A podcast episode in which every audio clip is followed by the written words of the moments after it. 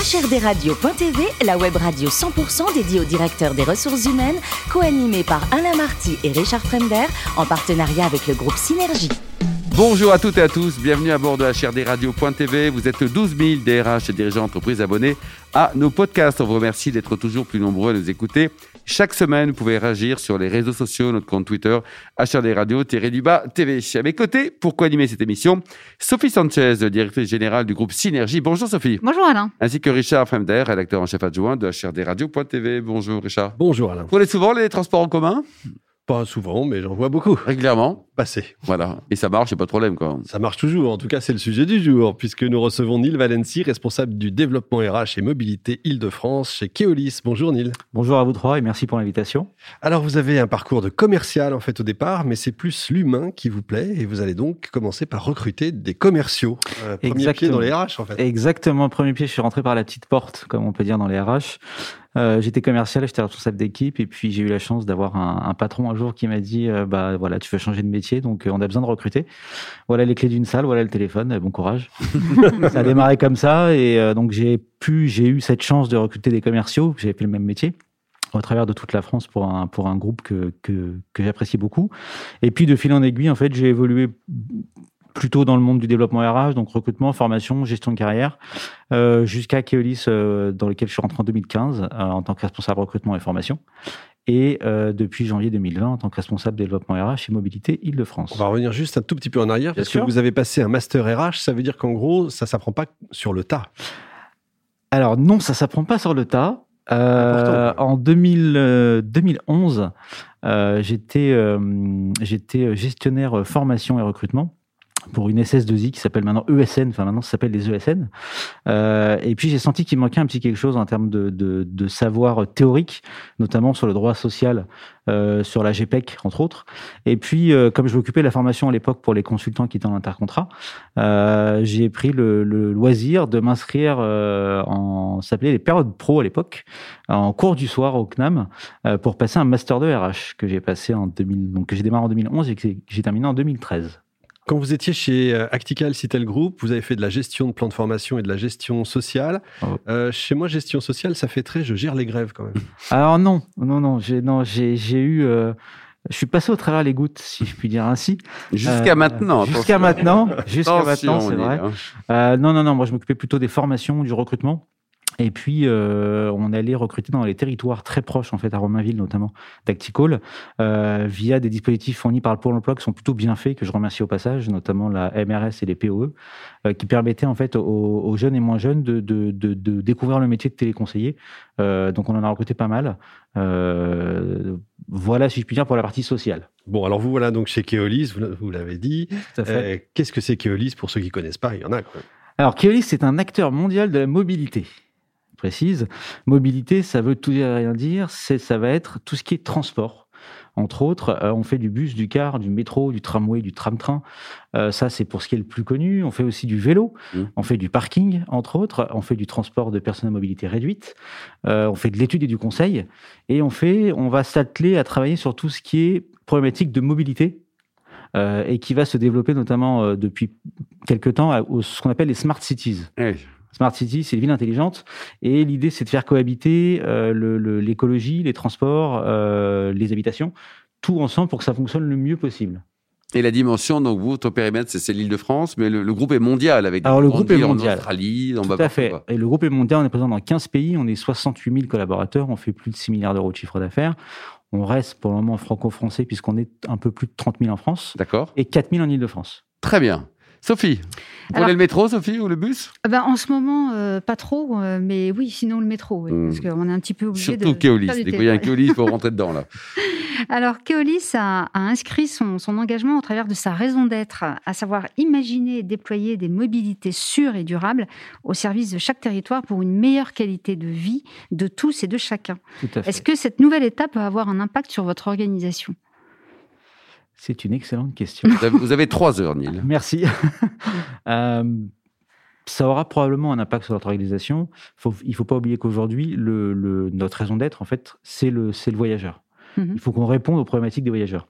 Donc, euh, euh, ce que vous disiez, c'est effectivement de, de, faire en sorte que les territoires soient irrigués d'un transport plus sûr, plus vertueux, on va Mhm. dire. Donc naturellement, il va, va falloir qu'on s'adapte à ces nouvelles demandes. Entre autres, je rebondis sur cette période un peu compliquée qu'on connaît aujourd'hui.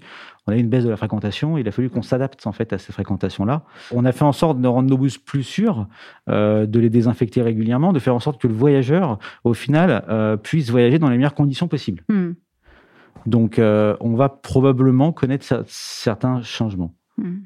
Alors, vous avez commencé euh, déjà à agir. hein. Par exemple, à, à Saint-Quentin, euh, en Yvelines, vous préparez pour le compte de l'Île-de-France Mobilité, justement, Oui. le lancement prochain du- d'une nouvelle ligne régulière de transport par navette autonome. Tout à fait. Euh, comment est vécu en interne ce- ce- ce- ces transformations de, de vos métiers? Alors, on a fait le lancement de la navette autonome Navia en 2017 sur l'aéroport Roissy-Charles de Gaulle. Euh, pour avoir formé certains opérateurs sur ce type de navette-là, on a eu effectivement, il faut le dire, quelques craintes au début. Bien sûr. euh, qu'on peut imaginer euh, qu'est-ce que je vais faire de mon travail. Mm. Euh, Une navette autonome aujourd'hui, elle est régie par un nombre incalculable de radars et de, Mm. et de, et de senseurs pour Et faire en heureusement sorte- d'ailleurs. heureusement, heureusement, c'est vrai, euh, pour faire en sorte qu'elle qu'elle fonctionne au mieux et on va le dire, et qu'elle n'écrase personne. Euh, néanmoins, dans chaque navette, on a un opérateur, ça s'appelle un opérateur, qui est formé sur la technique, la technologie, euh, pour faire en sorte, même s'il ne conduit pas en direct, euh, pour faire en sorte que la navette navigue au mieux dans la circulation. On est la première navette aujourd'hui à avoir na- navigué dans la circulation avec des feux rouges, avec des croisements de route, ce qui n'avait jamais été fait auparavant. Hmm. Donc on a toujours un opérateur dans la sûr. navette. Et tout s'est bien passé. Impeccable. Alors, Keolis est, est très engagé en faveur de l'égalité euh, professionnelle entre les femmes et les hommes. À, à ce titre, vous avez le label AFNOR euh, et le label Gender Equality European. Est-ce que ces labels vous aident à attirer plus de femmes? Alors, ces labels nous aident à, on va dire, à rendre le métier séduisant auprès des femmes. Euh, on a aujourd'hui encore quelques préjugés euh, de femmes qui souhaitent postuler chez nous, mais qui ne le font pas pour les mauvaises raisons. Euh, parce qu'elles pensent effectivement que le métier de conducteur de bus ou de tram euh, est un C'est pour les garçons, quoi. Exactement, c'est pour les garçons qu'il faut de la force alors qu'en fait c'est pas le cas, qu'il faut de la technique alors qu'en fait ça s'apprend, ça s'acquiert, euh, que c'est compliqué à conduire, que les horaires sont compliqués, enfin, voilà. Et nous notre notre métier, un de mes métiers, il va il va il va faire à déconstruire en fait Mhm. l'ensemble de Mhm. ces préjugés pour faire en sorte qu'une femme si elle a envie un jour de devenir conductrice ou médiatrice ou même mécanicienne, c'est un appel. euh, Bah, qu'elle pousse la oui. porte, qu'elle qu'elle ait envie qu'elle de pousse la porte, et Ouais. voilà exactement, et qu'elle vienne nous déposer son CV ou même faire une candidature spontanée. Et donc, cette, cette communication que vous entreprenez, ça, ça marche Ça ouvre des perspectives pour Alors, les femmes? Aujourd'hui, en Ile-de-France, on est aux alentours de 20% en termes de femmes dans nos effectifs. On a 89% de nos, effe- de nos, de nos effectifs aujourd'hui qui sont dans une filiale labellisée GIS. Euh, donc ça nous aide, mais on met encore en place Hmm. beaucoup plus d'actions pour faire en sorte de rendre le métier, si je puis dire, un peu sexy. Ouais, sexy, Mm. quand même. Alors, vous misez sur l'apprentissage aussi. Oui, Vous avez euh, ouvert un, un CFA à, Bordeaux. C'était c'est une, une, euh, une période test. Alors, on a ouvert un CFA à Bordeaux, première promotion au mois de février. Euh, et on va faire au mois de septembre, octobre et novembre trois promotions pour le CFA sur l'île de France pour faire en sorte que les gens qui n'ont pas le permis, le permis D et la FIM voyageur, puissent postuler euh, pour devenir conducteur ou conductrice de bus. Donc, on va les former et après, on va les embaucher euh, en CDI en tant que conducteur ou conductrice. Et là, vous avez interne. réussi à intégrer des, des femmes dans, dans vos C'est groupes de formation. C'est en cours. Bon, Neil, dites-nous, une navette sans chauffeur, c'est bien, et un DRH remplacé par un robot demain, ça, c'est- c'est bien, non? Alors, dans Pas DRH, 35 heures, tout ça, là. dans DRH, c'est la direction des ressources humaines. Alors sinon, ça va changer en, D- en, en DRI, des ressources informatiques. Ouais. Non, non, c'est pas. Voilà, il faut qu'il y ait de l'humain et l'humain est important pour gérer l'humain. Neil, le plus beau métier du monde, c'est quoi? C'est DRH ou pilote de Formule 1 Attention à la réponse.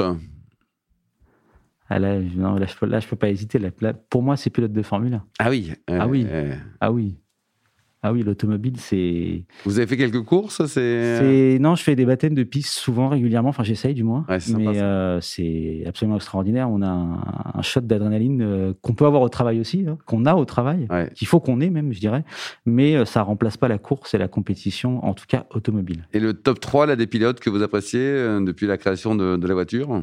Euh, alors, je dirais, bah, il y a Fangio, hein, c'est le numéro un, je pense, auprès de tout le monde. Euh, J'ai pas mal d'affection pour Senna.